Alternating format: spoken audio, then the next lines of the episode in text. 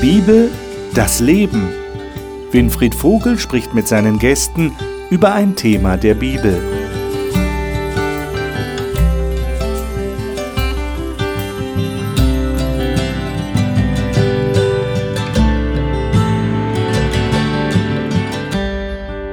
In der letzten Woche hatten wir das Thema Propheten prangern an und wir haben darüber gesprochen, dass im Alten Testament Gott durch die Propheten dem Volk einiges ins Stammbuch geschrieben hat. Und heute setzen wir eigentlich diese Sendung fort, die wir letzte Woche hatten. Und das gibt mir die gute Gelegenheit, Sie erneut darauf hinzuweisen, dass Sie alle Sendungen, die wir bisher gedreht haben, die hier im Hope-Channel erschienen sind, dass Sie die abrufen können in der Mediathek. Die Homepage wird eingeblendet. Sie können jederzeit sich diese Sendung anschauen. Und ich würde Ihnen empfehlen, wenn Sie die letzte Woche nicht gesehen haben, dann sollten Sie diese Sendung auf jeden Fall anschauen, um den Zusammenhang zu haben. Wir werden heute darüber reden, wie Gott im Volk Israel anprangert, dass die das scheinbar sehr ernst genommen haben, nach außen einen guten religiösen Schein abzugeben, aber innen drin war es ziemlich morsch. Und äh, Gott will ihnen eigentlich zurechthelfen, dass sie authentisch werden, dass soziale Gerechtigkeit im Volk herrscht. Und das gibt uns natürlich die Gelegenheit, darüber zu reden, was hat das mit uns heute zu tun, in unserer heutigen Gesellschaft, da wo wir sind, in unseren Kirchengemeinden, in dem Umfeld, in das wir hineingestellt sind. Das möchte ich gerne mit den Gästen diskutieren, die darf ich Ihnen jetzt vorstellen. Silvia Renz hat jahrelang an einem Bibelstudieninstitut gearbeitet und Fragen zur Bibel beantwortet. Sie sagt, sie erlebe Gott immer wieder hautnah in den Höhen und den Tiefen des Lebens. Dani Canedo liebt Geschichten, die in der Bibel und die von anderen Menschen.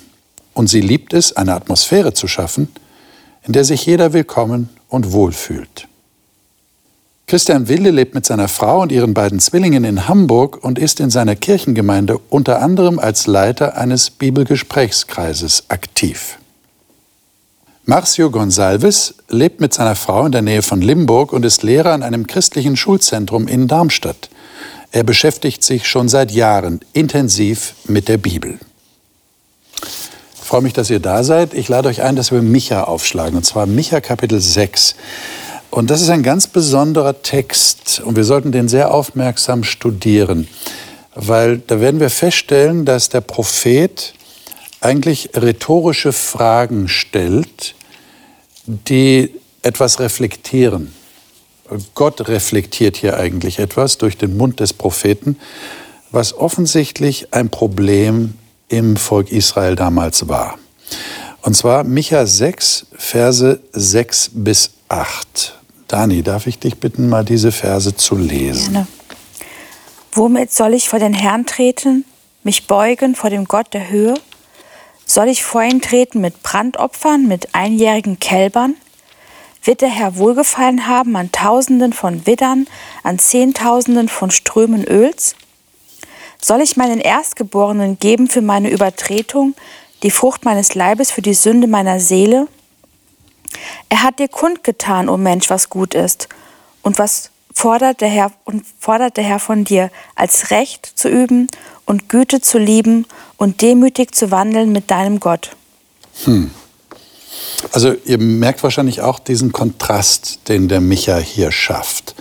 Er stellt die rhetorische Frage, wie sollen wir denn vor den Herrn treten? Wie sollen wir ihm begegnen? Sollen wir ihm Zehntausende von Widdern opfern, einjährige Kälber, Brandopfer, Zehntausende von Bächen Öls, heißt es hier in der Elberfelder? Und dann der Vers 8. Also die Frage wird gar nicht eigentlich beantwortet, jedenfalls nicht offensichtlich, aber dann Vers 8. Äh, wie würdet ihr das interpretieren? Was, was hat es eigentlich mit diesen drei Dingen, die hier genannt werden, auf sich. Recht zu üben, Güte zu lieben und bescheiden zu gehen mit deinem Gott. Ist das in euren Übersetzungen ähnlich? Wie heißt es in der Neues Leben Übersetzung? Er fordert von euch nichts anderes, als dass ihr euch an das Recht haltet, mhm. liebevoll und barmherzig miteinander umgeht mhm. und demütig vor Gott euer Leben führt. Okay. Könnt ihr das ein bisschen mit Inhalt füllen? Was will der Micha eigentlich den Leuten hier besonders ans Herz legen? Also mich interessiert hier die Reihenfolge. Ich hätte es an, andersrum gemacht. Okay. Also ich hätte angefangen damit, dass ich in der Abhängigkeit von Gott mit ihm mein Leben führe. Und dann ergibt sich eigentlich daraus, dass ich immer liebevoller und barmherziger werden müsste und dann auch mich an das Recht halte. Das ist dann eine Folge. Aber mich an das Recht halten macht mich noch nicht automatisch liebevoll und auch nicht automatisch demütig. Im Gegenteil, manche Leute sind sehr stolz drauf, wie rechtschaffen sie sind. Mhm. Vielleicht ist gar keine Reihenfolge beabsichtigt, sondern die drei Dinge gehören einfach untrennbar zusammen. Könnte man auch so sehen, oder? Was meint ihr? Was würdet ihr da jetzt als praktische Anwendung sehen wollen in diesen drei Dingen? Äh, vielleicht, vielleicht fällt es ja auch manchmal leichter tatsächlich Recht zu üben, bevor man sich vor einem Gott demütigen kann, den man vielleicht gar nicht kennt. Also, also grundsätzlich, ich hätte jetzt auch keine Reihenfolge so in, in dem Sinne von, also so wirklich erstens, zweitens, drittens, folgt nacheinander, aber den Gedanken finde ich interessant, aber so dieses, sich wirklich es erstmal auszuprobieren. Wer ist denn dieser Gott überhaupt? Kann vielleicht auch ein Zugang mhm. sein. Ach so. Ja, ich habe den Eindruck, hier wird ein Vergleich gemacht zwischen etwas, was wir Gott aufopfern können und etwas, was eher von innen kommt. Das heißt, für das eine brauchen wir ja nicht unbedingt Liebe zu üben und das Rechte zu tun und demütig zu sein. Wenn Gott uns Rituale gibt, die das für uns ersetzen können, aber Gott scheint hier ganz klar und deutlich zu sagen, mir ist das nicht so wichtig, mir ist viel wichtiger, wie ihr miteinander umgeht. Und das kann man auch nicht so gut bewerten. Wie soll man jetzt von, bei dem anderen bewerten können, ob er demütigt wandelt vor dem Herrn oder ob er Liebe übt? Das ist etwas, was jeder mit sich selbst und mit dem Nächsten ausmachen kann. Aber das merkt man schon, oder? Ob man merkt es, aber man bewertet es, glaube ich, nicht. Also man sagt, oh, der übt aber jetzt keine Liebe. Also das habe ich zumindest noch nicht so oft gehört, dass das jemand über jemand anderen sagt, er sei nicht sehr liebevoll. So oh, doch, so oh, doch. doch. Oh, das ist ja dann schlimm. Deine dann ist er nicht demütig. Noch, deine Kinder sind noch nicht in der Pubertät, gell? Wie das äh, hier formuliert ist, heißt ja nicht nur übe Recht und Güte, sondern liebe die Güte. Das ist noch ein Schritt mehr. Das heißt, ähm, du sollst nicht nur versuchen, es so umzusetzen, auch wenn du es eigentlich anders willst, oder es in dir grollt oder wenn du keine, keine Notwendigkeit siehst, dem Nächsten zu helfen, sondern die Güte lieben, das ist ein ganzes Stück mehr. Das heißt, ich, ich leide auch mit dem anderen mit, wenn er leidet. Und ich, äh, ich liebe es, wenn ich gütig bin.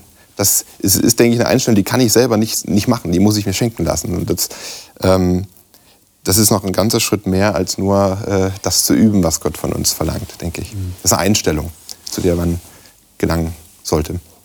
Wobei das schon echt gigantisch ist, oder? Also wenn ich echt so mit jedem dann so mitleiden soll, das ist ja schon eine Hausnummer. Mhm. Also Aber die Frage ist ja, lässt es mich in Ruhe, wenn ich, äh, wenn ich sehe, wie jemand äh, verprügelt wird? Ich habe kürzlich von einem Beispiel ge gelesen in Nachrichten. In Deutschland eine S-Bahn-Haltestelle, da wird eine 25-jährige Frau von einem angetrunkenen Mann angepöbelt und dann verprügelt, am Boden liegend. Es, mehrere Leute stehen drumherum auf den, auf den Treppen des Bahnsteiges und machen nichts. Und, äh, und später soll ein, ein anderer Mann, der äh, schon in der S-Bahn das mitbekommen hat, soll als Zeuge aussagen und er sagt nur, ich habe eigentlich nicht, nicht wirklich was gesehen, ich will damit nichts zu tun haben mit der Sache. Mhm. Und da frage ich mich, leide ich mit, wenn der andere leidet, wenn ich sehe, da geschieht offensichtlich Unrecht oder lässt mich das kalt? Das ist, manchmal kann ich selber nicht, nicht verstehen, wie ein das Unrecht auf, auf der Welt so, so ruhig lassen kann. Ich, äh, ich habe mein, mein tägliches Einkommen, ich habe mein tägliches Essen, was da südlich, in südlichen Breitengraden oder östlich oder westlich von mir passiert. Ähm, das ist halt so, ist traurig. Aber ich meine, ich kann natürlich betroffen sein. Und ich glaube, viele Menschen sind betroffen von der Ungerechtigkeit, die passiert. Aber es ist immer noch ein Unterschied, ob ich dann den Mut aufbringe, selber einzuschreiten. Kann auch abstellen. Und, und unter Umständen das Risiko eingehe, selber angegriffen zu werden. Das hatten wir ja Das auch. ist ja, ist ja das passiert. ist ja manchmal Leute sogar zu Tode lebensgefährlich. gekommen. Ja. Das ist lebensgefährlich, zu helfen. Genau, ja. Und da schreckt natürlich jeder zurück und sagt, will ich lieber nichts damit zu tun haben. Aber es muss ja gar nicht mal so weit gehen. Ein anderes Beispiel, was ich auch äh, kürzlich gelesen habe, da wurde ein, äh, ein Autounfall inszeniert. Die Polizei hat dort einen verunfallten Wagen hingestellt, hat ähm, Schauspieler in den Wagen reingelegt, die äh, verletzt aussahen. Und neun von zehn Autos sind vorbeigefahren, haben nicht angehalten. Und das hat nichts damit zu tun, irgendwie Angst zu haben, ob ich jetzt äh, Mhm. dort eingreife, ob ich jetzt selber verletzt werde. Das ist einfach, naja, es gibt ja genügend Autos, die können ja auch anhalten. Und erstaunlicherweise, aber das ist so ich, platt- ich ja. kurz zu Ende erzählen, erstaunlicherweise waren die, die angehalten haben, waren Motorradfahrer. Weil diejenigen selber wissen, sie sind die schwächeren Verkehrsteilnehmer und ihnen kann das eher passieren. Sie, sie, sie können sich eher mit dem Opfer identifizieren, wurde auch gesagt bei der Auswertung dieser Studie, wenn man es so nennen möchte. Ähm, und das ist interessant. Je, je mehr wir äh, uns selber mit dem anderen identifizieren können, desto mehr äh, nehmen wir auch Anteil an, seinem, an seinem Ergehen. Aber das Beispiel ist mir zu populistisch plakativ, weil nur weil ich vorbeifahre, was ich ja als Frau im Übrigen auch ganz offiziell tun darf, heißt es ja nicht, dass ich nicht in der Lage bin, jemanden zu rufen, der helfen kann. Ja, die, die wurden ja angehalten, die Leute hinterher. äh, Und haben gefragt, warum haben sie nicht geholfen? Da war auch eine Frau dabei und meinte, na ich habe geguckt, wo ich anhalten kann. Man hat gemerkt, das war eine Ausrede. Sie hat nicht bei der nächsten Gelegenheit angehalten und angerufen. Ähm, Das kann so sein, das will ich keinem Abrede stellen. Aber bei neun von zehn Teilnehmern frage ich mich schon, ob, da nicht auch, ob wir uns nicht selber für uns selber oft rechtfertigen. Mir ist noch was aufgefallen bei dem Text jetzt in Micha. Äh, ganz krass, mein, mein Sohn als Opfer darbringen, um die Schuld meines Lebens wieder gut zu machen. Das sind lauter Sachen, die zwar teuer sind, aber es bin nicht ich selber. Wenn ich Opfer darbringe, gut, das ist mein Portemonnaie, ja. Oft werden ja auch die Kinder geopfert auf dem Altar des Wohlstandes, des Lebensstandards. Aber es bin nicht ich selber. Während Gott möchte doch, dass wir selber persönlich mit ihm eine Beziehung Ja, das kann manchmal eingehen. leichter sein, dass ich praktisch etwas inszeniere, Ja. also Gottesdienst inszeniere, Hingabe inszeniere und dadurch eine Art Befriedigung bekomme. Das andere ist eher intuitiv, nicht? Also was, was ähm, hier im Vers 8 beschrieben wird, habe ich den Eindruck. Das, das, das muss von innen herauskommen, das kann ich nicht machen. Das andere ist teuer. Ja, ist finanziell Ja, natürlich. teuer. natürlich. Und trotzdem ist das anscheinend dann noch teurer, zu sagen, okay, ich gehe jetzt jeden Tag bescheiden mit Gott.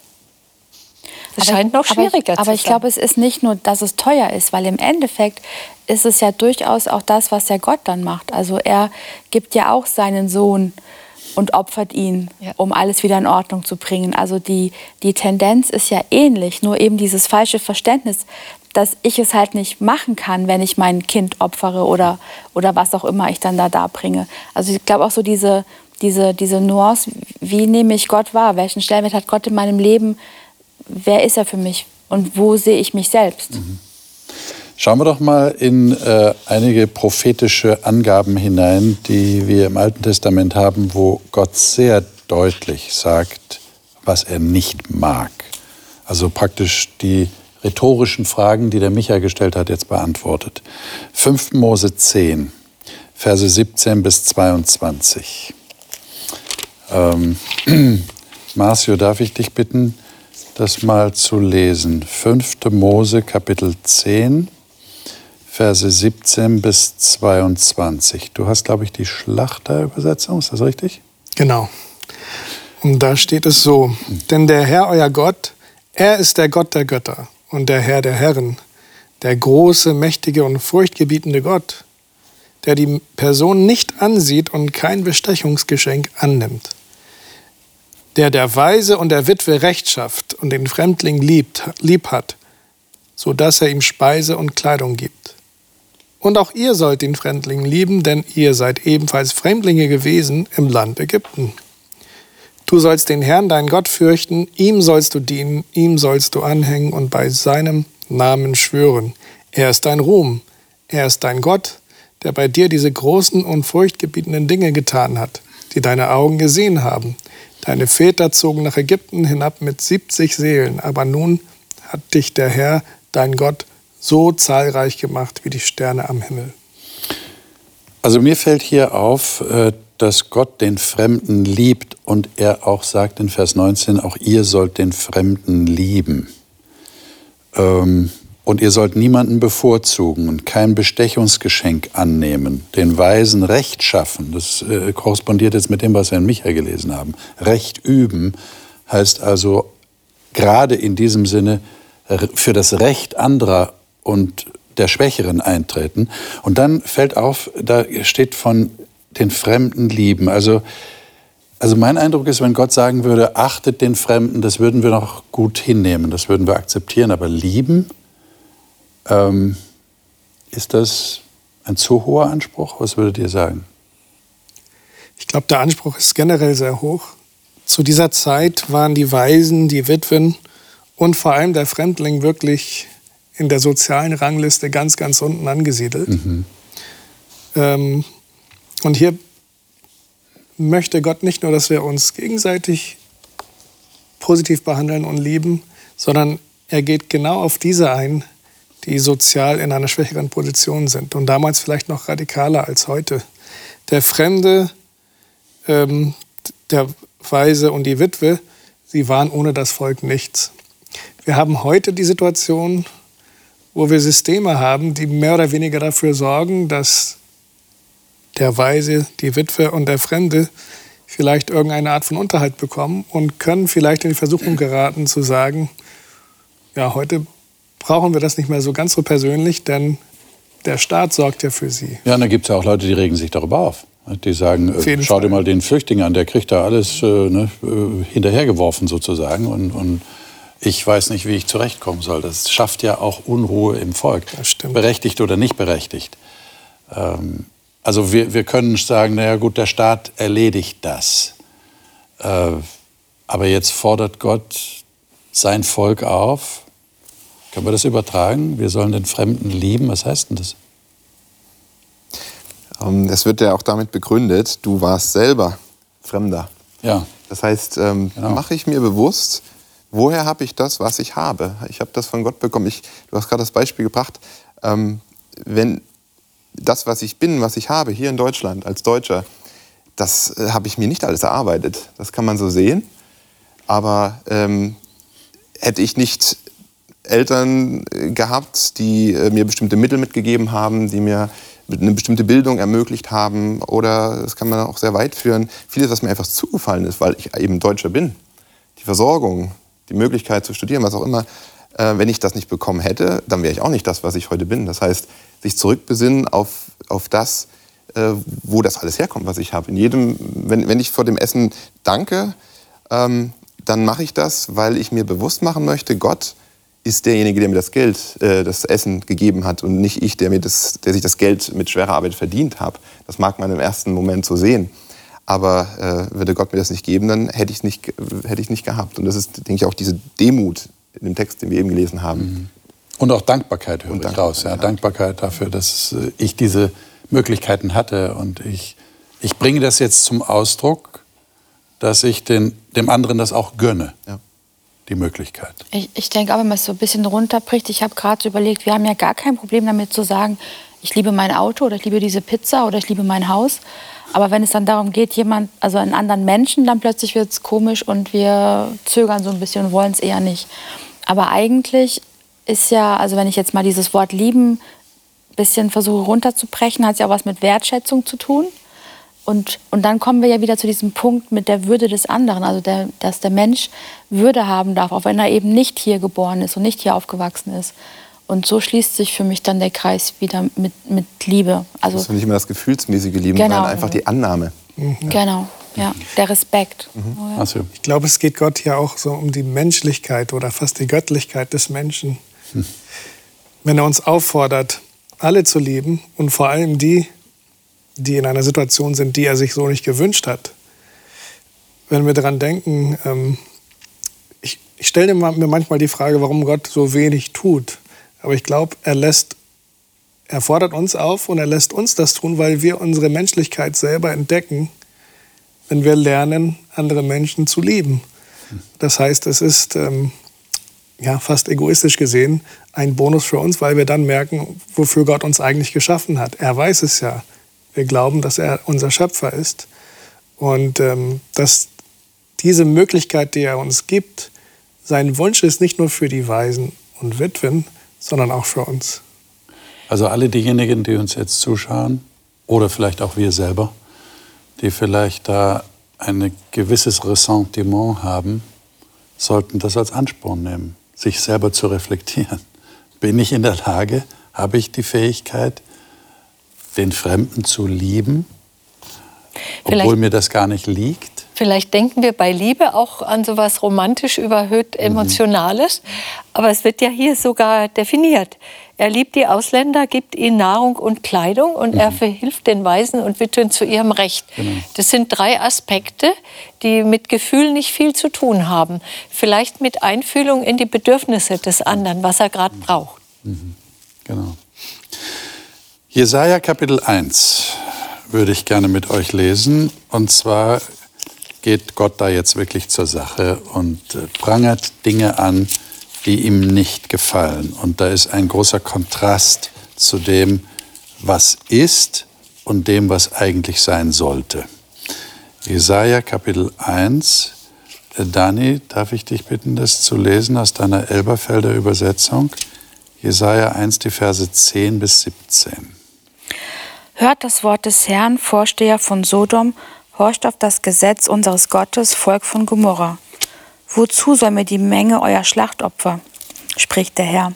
Ich habe die Brandopfer von Widdern und das Fett der Mastkälber satt, und am Blut von Stieren und Lämmern und jungen Böcken habe ich kein Gefallen. Wenn ihr kommt, um vor meinem Angesicht zu erscheinen, wer hat dies von eurer Hand gefordert, meine Vorhöfe zu zertreten? Bringt keine wertlose Opfergabe mehr. Räucherwerk ist mir ein Gräuel, Neumond und Sabbat, das Berufen von Versammlungen, Frevel und Festversammlung kann ich nicht ertragen. Eure Neumonde und eure Festzeiten hasst meine Seele, sie sind mir zur Last geworden, ich bin des Tragens müde. Und wenn ihr eure Hände ausbreitet, verhülle ich meine Augen vor euch, selbst wenn ihr das Gebet vermehrt, höre ich nicht. Eure Hände sind voll Blut, wascht euch, reinigt euch, schafft mir die Schlechtigkeit eurer Handlungen aus den Augen, hört auf, Böses zu tun. Lernt Gutes zu tun, trachtet nach Recht, leitet den Bedrückten, verschafft Recht der Weise, führt die Rechtssache der Witwe. Also das ist ja schon ein starkes Stück. Derselbe Gott, der genau diese Opferrituale, diese Gottesdienste gewollt hat und sie eigentlich sozusagen in Auftrag gegeben hat. Ihr sollt mich anbeten. Dieser selbe Gott sagt, ich bin es leid, ich habe kein Gefallen mehr dran, ich kann es nicht mehr riechen. Ähm, was ist da los? Da könnte auch einer sagen, ja, äh, nur weil wir vielleicht nicht so auf die Witwen und die Waisen geachtet haben, warum ist Gott so krass in seinem Urteil? Eigentlich sollte der Opferdienst ja an etwas erinnern, was Gott selber tut, nämlich, dass er sich selber opfert äh, für die Schuld, um die Schuld zu bezahlen. Und hier wird aber geopfert äh, mit dem Wissen, dass ich mich gar nicht ändern will, dass ich mein Verhalten so okay finde. Sonst würde ja Gott hier nicht sagen, hört doch jetzt endlich mal auf, das Böse zu tun. Mhm. Ja, und vielleicht traue ich Gott auch gar nicht zu, dass er es wirklich hinkriegt, wenn ich es nur einmal mache. Vielleicht muss ich es halt 50 Mal machen, nur um sicher zu sein. Also da ist eben auch so dieses, welches Bild habe ich von Gott? Ist er wirklich der Allmächtige, dem ich zutraue, dass er mich rettet oder will ich selber steuern? Wie würden wir das denn jetzt auf heute übertragen? Wir haben keine Opferrituale im Tempel mehr. Wir gehen in Kirchengemeinden. Wir halten Gottesdienste. Das, das, was da passiert in einem Kirchengebäude, nennen wir interessanterweise ja Gottesdienst. Wir dienen Gott. Wir hoffen, dass er auch uns dient, klar. Aber hier habe ich den Eindruck, ist was anderes gemeint. Das Beispiel, was ich vorhin gebracht habe, ne? ich danke für mein Essen und im nächsten Moment gewähre ich es dem Nächsten nicht, der mich um was bittet. Ähm, da äh, sind wir oft schnell daran, Ausreden zu finden, ob das denn jetzt wirklich so nötig ist bei dem anderen, ob er das braucht oder nicht. Oder anderes Beispiel, ich bitte Gott im Gebet um Vergebung für eine bestimmte Sache oder allgemein. Und im nächsten Moment bin ich nicht bereit, meinem Familienangehörigen im Streit äh, zu vergeben, der mir gerade wehgetan hat. Das, das ist so ein Gottesdienst, den ich, äh, den ich selber mit Gott betreibe, wenn ich es mal so ausdrücken möchte. Ähm, und merke gar nicht, wie ich eigentlich genau das Gleiche, was ich von Gott erwarte, eigentlich demselben nicht, dem, dem Nächsten nicht gewähre. Und das prangert Gott ja an. Und so wie ich das hier lese, ähm, waren die sich nicht mal bewusst unbedingt. Also ich, ich unterstelle denen nicht mal eine böse Absicht, mhm. sondern sie sind einfach in einem, in einem Schlaf, in einer Art Schlaf drin, wo sie denken, es ist doch alles gut. Ich führe ein frommes Leben, gottgefällig, ähm, Gott muss mich annehmen. Ich halte mich an die und die Regeln, die Gesetze, die Gebote. Aber worauf es Gott eigentlich ankommt, die kleinen Dinge, die den Nächsten betreffen, die werden gar nicht, außer, äh, gar nicht wahrgenommen. Und das ist das, wo Gott uns wach machen möchte. Jeden Einzelnen, mich persönlich. Könnte man es auch so ausdrücken, dass Gott sagt zu den heutigen Christen, ihr könnt euch euren Kirchenbesuch sparen. Ich möchte gern, dass ihr Gottesdienst im Alltag feiert, in dem, wie ihr euch untereinander bewegt, wie ihr euch verhaltet. Könnte man das so sagen? Ja, ich kaufe. Ich Weil wir wollen ja nicht zum, wir wollen ja nicht dazu ermutigen, dass Leute nicht in die Kirche gehen. Ja, die Kirchen wollen ja gerne, dass die Leute zu ihnen kommen in die Kirche und Gottesdienst feiern. Aber hier habe ich den Eindruck, äh, wird gesagt, spart euch diese Gottesdienste, spart euch das routinemäßige Gehen in die Kirche, wenn das nur Fassade ist und nichts dahinter steckt im Alltag. Ich glaube, es geht sogar noch weiter. Das Gottesbild, was du vorhin angesprochen hast. Ich sehe es vielleicht auch ein bisschen andersrum. Ich glaube, Gott ist nicht glücklich darüber gewesen, wie er selbst dargestellt wird. Da ist ein Volk, was sein Volk ist, und es agiert aber nicht so, wie er sich das wünschen würde. Und irgendwie ähm, geht diese Reputation dann wieder an ihn zurück. Das können wir in der Kirchengeschichte ja ziemlich deutlich sehen, dass es Momente gibt, wo wir sagen können, aha, da hat das Volk tatsächlich in einer gewissen Weise Gottes Willen repräsentiert und in anderen, vielen anderen Momenten ist die Kirche so in Verzug gekommen, dass viele heute nichts mehr damit zu tun haben wollen. Mit Menschen, die so und so agieren, denen nimmt man das nicht ab. Das heißt, es geht hier, glaube ich, auch um die Reputation Gottes. Hm. Mhm. Vielleicht sogar als allererstes. Mhm. Mhm dass, dass, andere Menschen die Gelegenheiten haben, Gott wirklich so kennenzulernen, ja. wie er ist. Und nicht als einen Gott, der nur in irgendwelchen Kirchengebäuden möglicherweise sich die Gottesdienste anhört. Okay. Und der Jesaja hat zu einer Zeit gesprochen, als die Könige eigentlich ganz prima waren. Der Hiskia, der Usia. Das waren Könige, die wirklich nach Gott gefragt haben, im Kontrast zu den Königen, die vorher waren.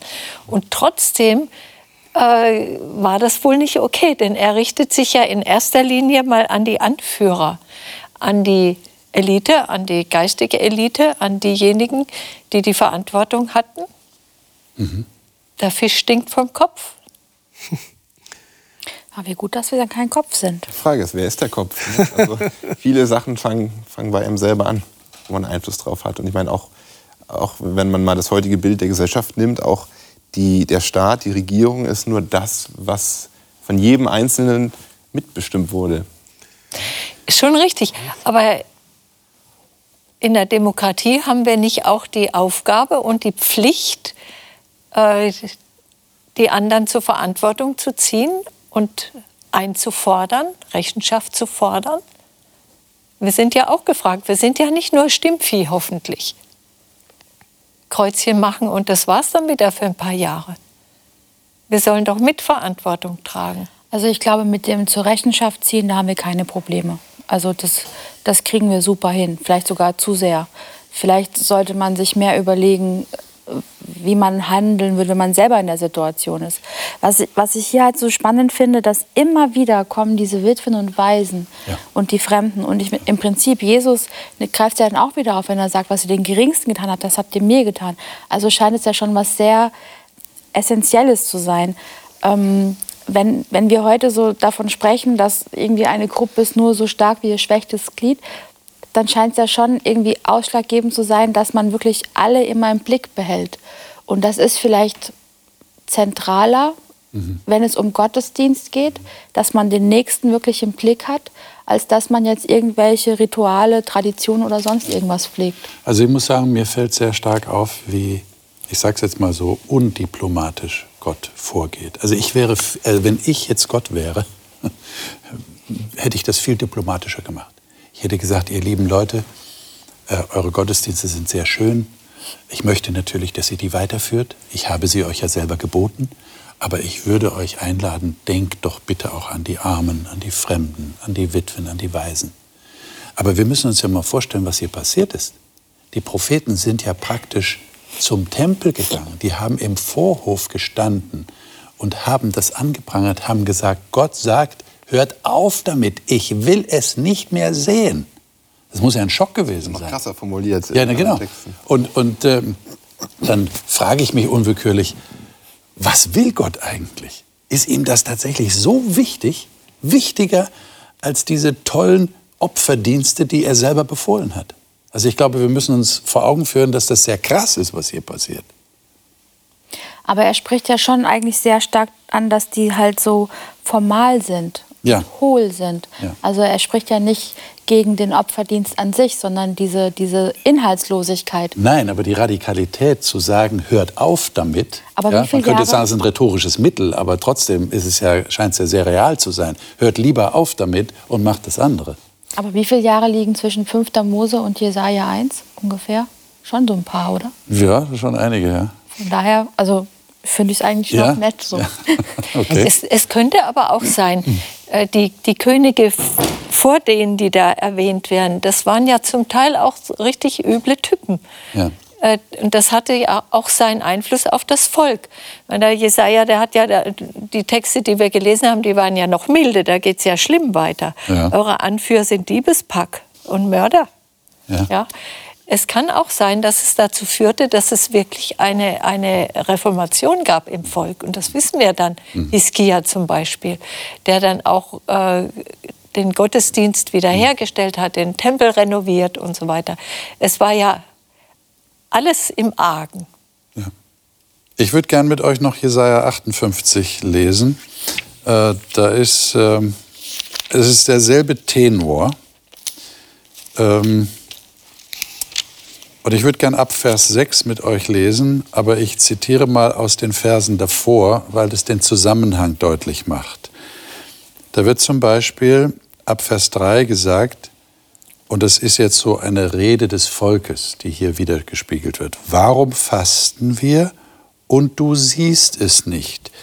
Demütigen wir uns und du merkst es nicht. Und dann kommt praktisch die Antwort, siehe, am Tag eures Fastens geht ihr euren Geschäften nach und drängt alle eure Arbeiter. Siehe, zu Streit und Zank fastet ihr und um mit gottloser Faust zu schlagen. Ähm, ist ein Fasten, Vers 5, an dem ich gefallen habe, etwa wie dies, ein Tag, an dem der Mensch sich demütigt, seinen Kopf zu beugen und sich in Sacktuch und Asche zu betten. Nennst du das ein Fasten und einen dem Herrn wohlgefälligen Tag? Und jetzt wechselt der Prophet im Auftrag Gottes und sagt, was wirklich das richtige Fasten ist. Äh, Silvia, lies es doch mal nach der modernen Fassung ab Vers 6 bis Vers 10. Fasten, wie ich es liebe, sieht doch vielmehr so aus. Lasst die zu Unrecht Gefangenen frei. Gebt die los, die ihr unterjocht habt. Lasst die Unterdrückten frei. Zerbrecht jedes Joch. Ich möchte, dass ihr euer Essen mit den Hungrigen teilt und, Gast und heimatlose Menschen gastfreundlich aufnehmt. Wenn ihr einen Nackten seht, dann kleidet ihn ein. Verleugnet euer eigenes Fleisch und Blut nicht. Wenn du so handelst, wird dein Licht aufleuchten wie die Morgenröte. Deine Heilung wird schnelle Fortschritte machen. Deine Gerechtigkeit geht dir dann voraus und die Herrlichkeit des Herrn folgt dir nach. Dann wirst du rufen und der Herr wird antworten. Du wirst um Hilfe schreien und er wird antworten, hier bin ich. Entferne die Unterdrückung aus deiner Mitte. Lass die höhnischen Fingerzeichen und das trügerische Reden. Öffne dem Hungrigen dein Herz und hilf dem, der in Not ist. Dann wird dein Licht in der Dunkelheit aufleuchten. Und das, was dein Leben dunkel macht, wird hell wie der Mittag sein. Mhm. Wie beschreibt der Jesaja hier, oder wir könnten ja auch sagen Gott, der ihn dazu beauftragt hat, wie beschreibt Gott hier soziales Evangelium? Also es scheint mir so, so eine Beschreibung eines sozialen Evangeliums zu sein, einer Botschaft, die frohe Botschaft ist, die sich aber im Sozialen zeigt. Was will er da zum Ausdruck bringen? Ich finde es immer wieder interessant. Das Volk hatte ja Ziele mit dem Fasten. Sie wollten sich vor Gott demütigen und sie dachten auch, dass sie das getan hatten. Und er lenkt den Fokus praktisch weg von ihm und hin zu den Menschen um sie herum, zu denen, die Leid tragen müssen. Und später macht Jesus etwas ganz Ähnliches. Diese Idee, diesen Konflikt, den, den finden wir manchmal auch in unseren Kirchengemeinden. Dass wir denken, wir müssen Gott gefallen und Gott uns sagen will, du gefällst mir, wenn du diesen Menschen, die deine Hilfe brauchen, wenn du für die da bist. Das heißt, dieses Missverständnis, was möchte Gott eigentlich? Und er fokussiert dann immer wieder auf die anderen und nicht auf sich selbst. Ja. Und sowas ähnliches sollten wir auch versuchen, nicht auf uns selbst zu fokussieren, sondern tatsächlich auf den anderen. Ist euch etwas aufgefallen in dem Text? Also mir ist aufgefallen, Vers 3, dass Sie sagen, du hast das auch gerade erwähnt, Marcio, äh, wir demütigen uns doch schon vor Gott, indem wir fasten. Da könnten wir jetzt sagen, wir haben am Anfang äh, vorhin Micha 6 gelesen, Vers 8. Da steht ja auch im Luthertext, glaube ich, sollst dich demütigen vor deinem Gott. Also die Elberfelder hat bescheiden gehen mit deinem Gott. Ich habe den Eindruck, wir müssen Demut definieren. Was heißt denn Demut eigentlich? Das ist so ein Begriff, den wir gebrauchen, aber vielleicht haben wir ganz unterschiedliche Vorstellungen. Dem Volk Israel ist es auf jeden Fall so gegangen. Die haben eine bestimmte Vorstellung gehabt.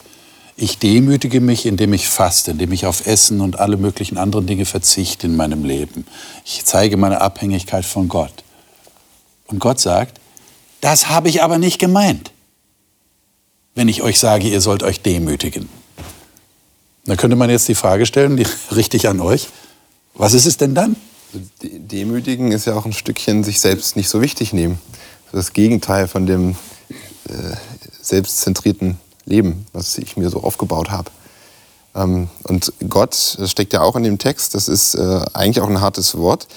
Äh, Gott sagt hier auch in Vers 9, er, er wird uns erst annehmen, erst antworten, wenn wir den Nächsten so behandeln, wie Gott das möchte. Das ist ein unglaublicher Maßstab, den Gott da anlegt. Mhm. Ich möchte da nicht, ähm, damit nicht sagen, dass Gott uns nicht annimmt, so wie wir sind, aber ähm, das wird auch an anderen Stellen deutlich, wenn es um die Vergebung geht. Da wird, grad, wird Jesus ganz deutlich, äh, wenn du nicht dem anderen vergibst, wenn du ihn nicht annimmst, ähm, warum erwartest du dann von mir Annahme? Das ist ein, eine ganz krasse Aussage, die man sich mal auf der Zunge zergehen lassen muss. Und ähm, das, das beschreibt, denke ich, auch dieses Wort Demut. Ähm, weg von mir hin zu Gott oder zu dem anderen schauen und äh, das in den Mittelpunkt stellen. Mhm. Okay. Ich glaube, was. So. Also, also mir ist so, noch so eine andere Nuance aufgefallen in dem, in dem Text. Damit würde ich auch deine Frage beantworten wollen. Also dieses, was er hier so beschreibt mit das Joch lösen und, und sättigen und so, das ist ja eigentlich auch auf geistlicher Ebene. Also dieses, und, und damit, dass das halt runterbricht, macht das eigentlich so ganzheitlich. Und, und ich glaube, er fordert uns da schon auch auf, dass wir es auch ganzheitlich machen. Deshalb ist es vielleicht gar nicht mal so der soziale Part, sondern es ist wirklich einfach das, was einfach zu dem Ganzen gehört. Ich kann nicht ähm, geistlich frei sein und, und ansonsten unterjochen oder so. Also das gehört einfach un, untrennbar miteinander zusammen. Und da ist eben Demut so der Part, wo ich mutig genug bin zu sagen, ich bin nicht der Maßstab, sondern das ist Gott und das sind wir, aber nicht ich. Ich glaube, es ist ganz wichtig, dass du darauf hinweist, denn das Verrückte ist ja, dass wir Menschen es schaffen, sozial zu sein, ohne geistlich zu sein. Mhm. Ja, also es gibt ja Menschen, auch in unserer Gesellschaft, die sich wirklich für andere opfern, alles für sie tun. Aber es hat nichts mit einer geistlichen Grundhaltung zu tun. Und, und Gott den Eindruck habe ich auch, möchte eigentlich das ganzheitliche, so, so eine, wie soll ich das beschreiben, so eine ganzheitliche Haltung, so eine, so eine innere Haltung, die mich eigentlich dazu veranlasst, auch dem anderen gegenüber mich anders zu verhalten, als ich es vielleicht aus egoistischen Motiven heraus tun würde. Demut hat ja auch mal ein bisschen was mit unbequem zu tun. Ja, so rauskommen aus seiner Komfortzone, ja. äh, wo man sich wohlfühlt, wo man äh, sich selbst schön gemütlich einrichtet.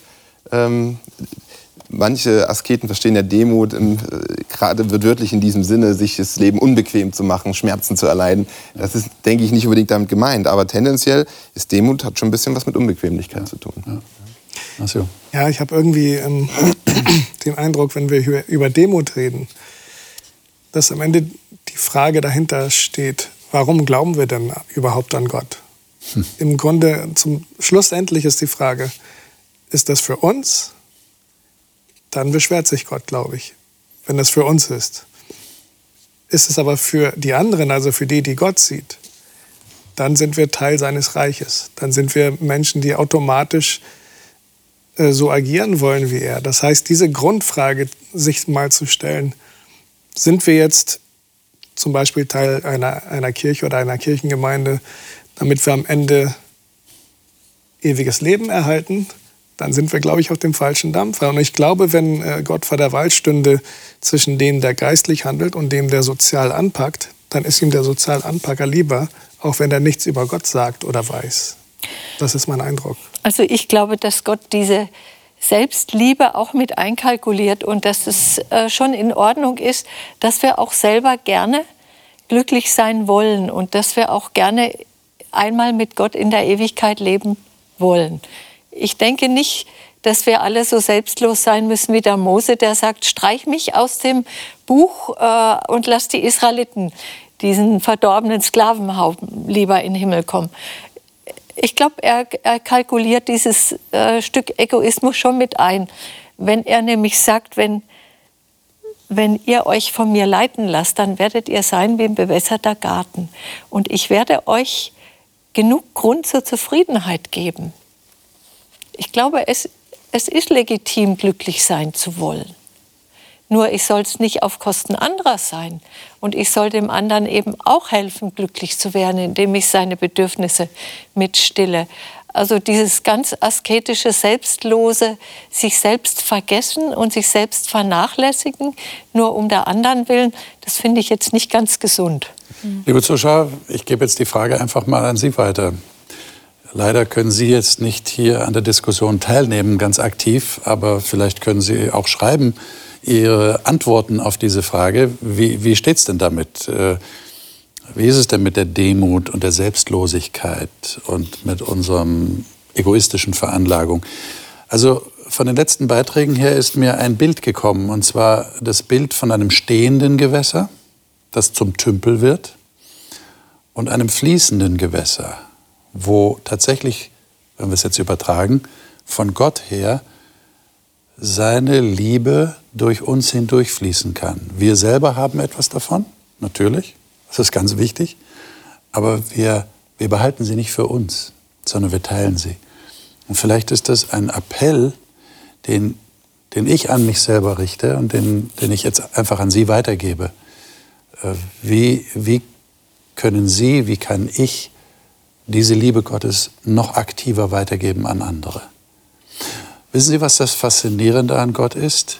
Gott steht nicht mit erhobenem Zeigefinger da und sagt dem Volk Israel, was sie alles falsch machen, aus einer, einer entfernten Position heraus, sondern er selber ist auf diese Erde gekommen und hat gezeigt, wie er sich das gedacht hat. Und das ist das Thema, das wir nächste Woche behandeln wollen, unter dem Titel Jesus sorgt umfassend.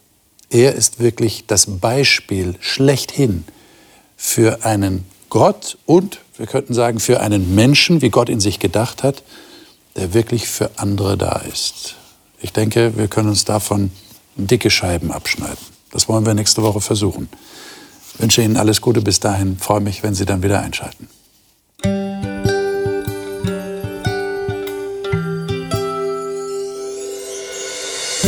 Sie hörten auf Hope Radio die Bibel, das Leben mit Winfried Vogel und seiner Gesprächsrunde.